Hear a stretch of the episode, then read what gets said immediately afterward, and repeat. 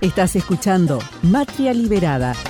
Hablarle a los Raúles y a las Mabeles me mata, o sea, no puedo con esa cara. Pero parece que estuvo laburando, aparte de estudiar, de estudiar, estuvo laburando y nos va a hablar de mm, educación sexual integral. Sí. Rocío. Sí, sí, sí. Vieron que se hacen un montón de preguntas raras alrededor del tema de la ESI. Fue más que nada el año pasado. Sí, Igual total. hubo como muchos mitos alrededor de qué era esa doctrina horrorosa que se le bajaba a las niñas en las escuelas. Ideología de género. Ideología de género. eh, hubo, no sé si se acuerdan, videos de escuelas y padres en La Plata. Me acuerdo también de provincias como Tucumán, niñas marchando con pañuelos celestes, papás entrando a escuelas a los golpes con la maestra Sí. de tipo, no, no. Total.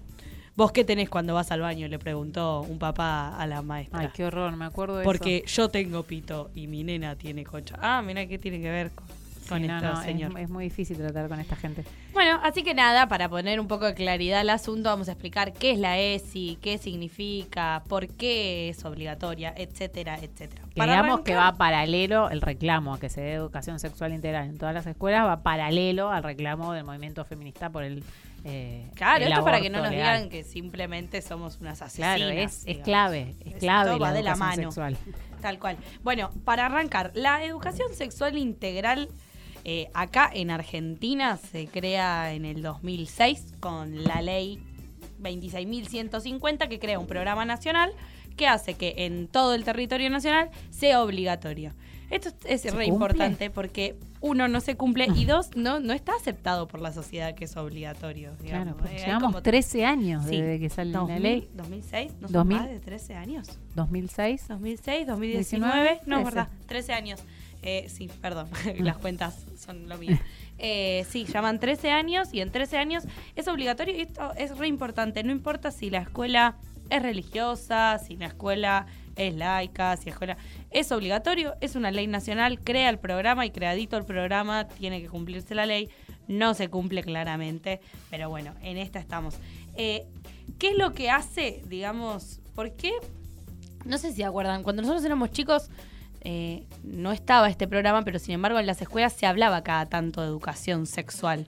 ¿Alguna Bueno, tiene en alguna no. experiencia? Lo único que se hablaba era de cuestiones de la mujer como la menstruación. Bueno, bueno, pero eso se le llamaba la charla de educación sexual. Ah, ok. Era, A mí, eh, había como una charla, una por año. No sé si se acuerdan, ¿alguna Sí, sí, tuvo? yo Para mí tenía que nos traían toallita de regalo. Bien, esa, a mí me la hacía Pampers. Cuando era chica, a mí me la hacía, eh, me la hizo una vez Johnson y Johnson con un video de dos nenes Eso, que se metían en una nave en la vagina de una nena. Ah, no, no la vi esa. Bien.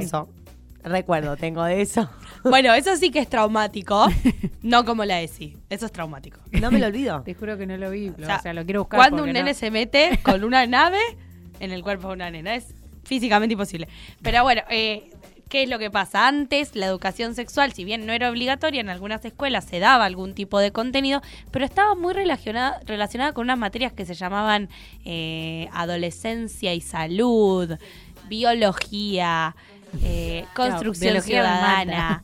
Biología es infartante. Claro. Pero, pero no es chiste. Hasta, hasta el 2006, educación sexual remitía solamente al aspecto biológico Claro. de la sexualidad. Cuando nosotros, cuando la ley se crea y se le agrega la I de la ESI, la parte de la integralidad, eh, lo que se refiere la integralidad es pensar la sexualidad en todos sus ámbitos, en todos los aspectos que involucra la sexualidad de una persona. Que no, no, so- no solamente es lo biológico y lo más relacionado a los genitales, que es lo que nos enseñaban cuando éramos chicos, Claro. y encima nos lo enseñaban mal, ¿no? Pero bueno, era lo único que nos daban, sino también aspectos psicológicos que hacen a la personalidad de cada uno, aspectos culturales eh, que hacen al espacio en donde uno vive y las, digamos, si usa turbante en la cabeza o no, como la señorita acá. Eh, no, pero un montón de cuestiones que tienen que ver con, con las creencias, con las religiones, con lo legal de cada país, con las costumbres. Todo eso entra en esta I de integralidad y qué es lo que le da el dato importante, porque si no solamente en los espacios estaríamos enseñando cuáles son los genitales femeninos y cuáles son los genitales masculinos. Mira, que- a mí en el secundario ni siquiera eso me enseñaron. Lo único que tuvimos fueron conocer un par de enfermedades de transmisión sexual. Para las cuales la solución, como era un colegio religioso, nos decían que teníamos que coger después de habernos casado. Así que nada de preservativos, nada de anticonceptivos. No, pará, es muy bueno. O sea, si vos tenés relaciones después de que te casás, no transmitís enfermedades de transmisión No, porque sexual. estás con una sola persona que es una persona pura y limpia, el boluda. anillo es de oro. Te da- medio es la te- pureza. Te, quita el- Claro. el- Te lo quita. El virus. Te lo. Sí. quema. Te hace inmune a cualquier si te tipo de cosa. agua bendita, Ni hablar. Pero escuchame una cosa, ni necesitas tener relaciones sexuales. Así te lo digo. Tuc, está perfecto. ¿No se acuerdan eh, la mujer que sabría hablar, la del vaso dado vuelta? Sí. Oh, Gisela Dios, Barreto. no. Bien, vamos, vamos, nos Me salió complementamos. un puto Un nombre. nombre. Eh, Gisela Barreto había dicho que la me- el mejor mecanismo era la abstinencia. Claro. Y aún así María quedó embarazada. Ojo. Así una que paloma? Gisela, escúchame una cosa. Doble moral, siempre doble moral. Bueno, y después hubo un montón de mitos más relacionados eh, cuando se puso todo esto en tela de juicio, que fue el año pasado, con la discusión del aborto y la educación sexual integral con perspectiva de género.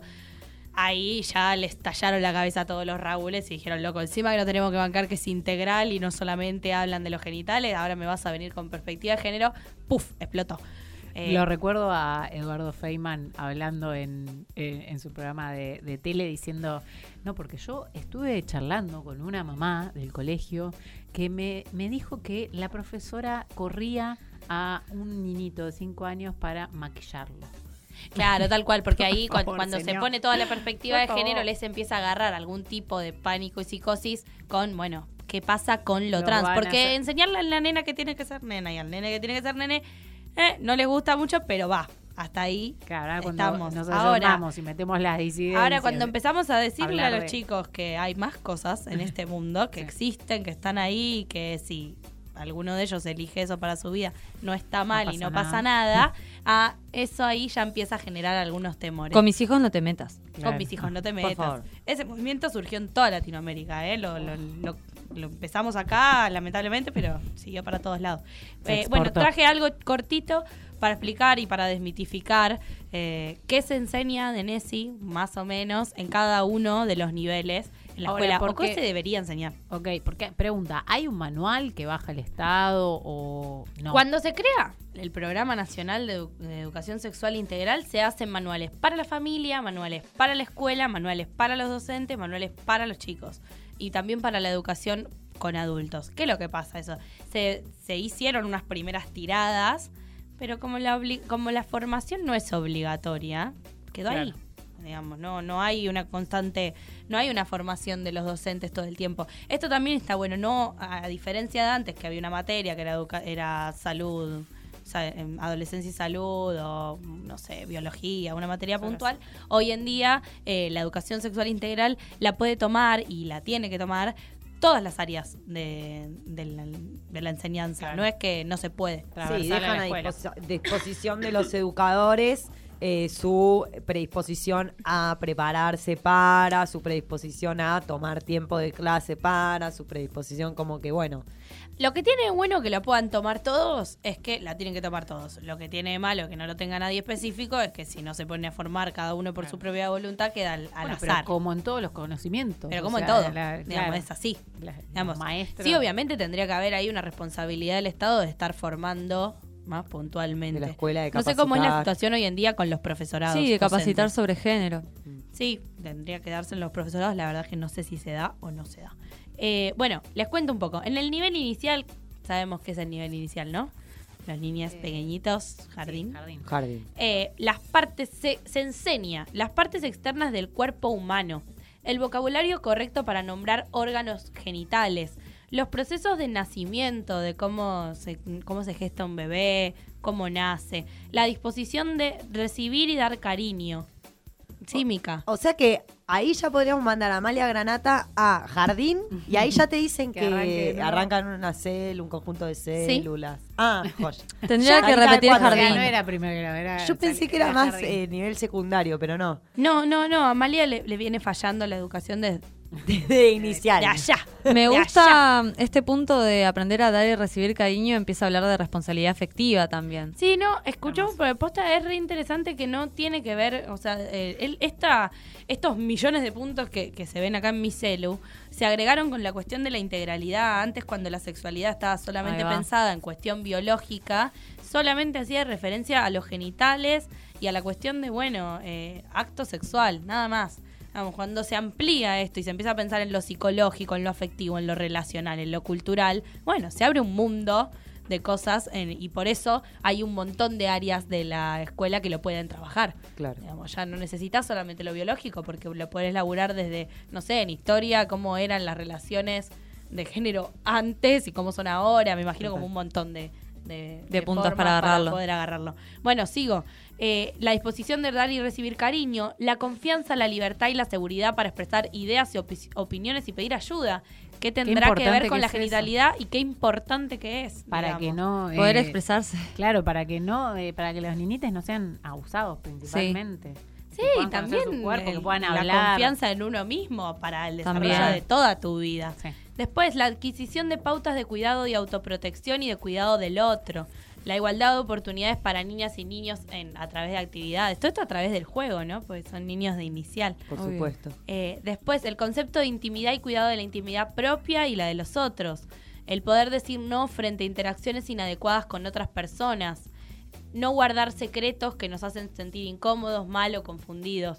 Digo, esto sí ya más relacionado con todo lo que tiene que ver con la prevención del abuso que se da a esta edad, en los espacios familiares. También la importancia de tratar esto en la escuela, porque la mayoría de los abusos en los niños son ah, Intrafamiliares, eh, son sí. intrafamiliares y a muy temprana edad. edad.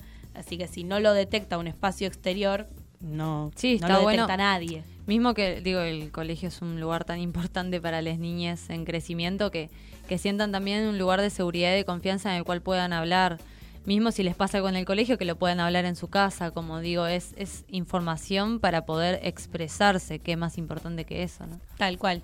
Después ya en el nivel primario, que ahí bueno está dividido también en primer ciclo y en segundo ciclo, pero más o menos algunas de las cosas que ven, se siguen viendo las- los mismos conceptos que en el nivel inicial, pero se le agrega algún tipo de complejidad. También se le van agregando cosas nuevas, pues los chicos tienen nuevas dudas, nuevas preguntas.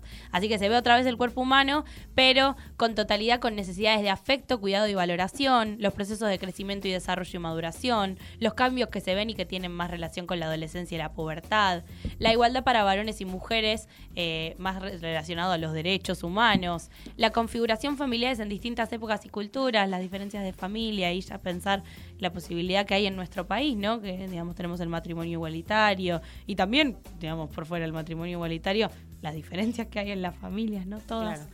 Eh, después el embarazo, ahora ya más no relacionado a la gestación, sino ya aspectos más biológicos, también sociales, afectivos, psicológicos, el derecho a la intimidad, eh, la vulneración de derechos, el abuso sexual. Ya se empieza a ver a partir más o menos de quinto grado, cuarto, la violencia de género y la trata de personas, el respeto a la diversidad étnica, cultural, religiosa, sexual, de género. Digo, son de verdad muchas las aristas que se pueden tocar para trabajar la, la sexualidad integral y no se agota en lo biológico y es lo interesante. Y ya en el secundario se, se pone por ahí un poco más el eje en la prevención y de, de todos los males de transmisión Sexuales. de transmi- enfermedad de transmisión sexual, después embarazos por ahí no deseados, eh, después eh, la cuestión de pensar cuáles son los patrones, patrones hegemónicos de belleza, poder problematizar eso, el consumo problemático, la pareja, el amor, el cuidado mutuo en las relaciones, la reproducción, el embarazo, el parto, la maternidad, la paternidad, eh, ¿qué más? Eh, analizar la- de manera crítica la feminidad y la masculinidad en distintos contextos, la vulneración de los derechos sexuales, la violencia de género en la adolescencia, el respeto a la diversidad sexual. Digo, Qué es importante. de verdad Estoy amplio. pensando en mi vida propia. Digo, yo llegué a ese conocimiento después de los 30. Sí. O sea, porque Yo no- nadie en la vida me habló sobre todas estas De cuestiones. hecho, me convenzo de que es la única materia que tendría que dar la escuela. Sí. Todo lo demás Es al pedo. afuera, Ah. no sé, leete un libro de historia, está todo bien, pero ese tipo de cuestiones que estén los, en el espacio educativo, eh, abriéndonos Sí. a cuestionarlo, a, a Sí. conocerlo, Yo siempre le digo a mis amigas la de es y qué nos falta, digo, lo, lo indispensable que debería ser en la educación y que nunca tuvimos y que te vas dando cuenta a medida que vas creciendo y vas conociendo todas las cosas que estaría bueno haberlas tenido antemano. Sí, pensar que todos estos son disparadores, ¿no? Como no hay una cosa que esté bien y algo que esté mal, sino que son disparadores en base a los derechos que tenemos y desde ahí poder problematizar, más ya en el secundario con los chicos que están como en plena edad reflexiva. Además, ahí. todas las cosas que nombraste, desde el, igual todas en general, ¿no? Pero Sí. particularmente un par del primario y del secundario, también rompen un montón de tabúes que está buenísimo que las niñas y los jóvenes puedan romperlos antes de encontrarse con eh, sus propios cambios corporales, con sus sentimientos, como O sea, poder saber qué es lo que está pasando, o sea, si ya en el primero les dicen cómo va a reaccionar su cuerpo, ellos ven también cómo se encuentran con eso y van a poder expresarse mucho mejor, digo, en cualquier situación que se encuentren, como el autoconocimiento para romper con esos tabúes también. Y que seamos un futuro menos traumi que el de ahora. Así que bueno, nada, para desmitificar un poco, no se le enseña a los niños a Claro, masturbarse. aparte todos los mitos que hay alrededor ni a de tocar la a otros. no se puede No, y creer. aparte Ni a se van a maquillarse. masturbar a, Se van a masturbar en su sin casa, saber nada de última. O sea, Tal cual, tal cual, pero no. Como pero que ¿de dónde habla la gente que habla? Se ponen en el medio de la, de la clase y la seño les Claro, enseña. no, masturbación colectiva. está bien, mientras vos estabas eh, escondido en un rincón de tu cuarto sintiéndote mal Claro, por lo que es que estabas haciendo. de los padres, que no- digamos, Ujú. eh, cuando se- es algo que se puede charlar, que se puede Tal aprender, que se puede cuestionar, que se puede problematizar, que digo, sí, sí, sí. ¿desde dónde hablamos? Qué mejor que darle a tu hijo la herramienta del conocer, digamos, de la información. O sea, eh, bueno, sí, pero todos estos grupitos que están en contra de la ESI tienen, están mediados por la Sí. cuestión religiosa, que ahí, bueno, Algo que difícil. por ahí importante, el año pasado se, se quiso volver un poco muy atrás con el debate de la ESI. Tenemos esta ley desde el 2006, si bien no se aplica en todos lados, se quería poner una regla ahí para que básicamente algunas escuelas puedan darlo y otras no.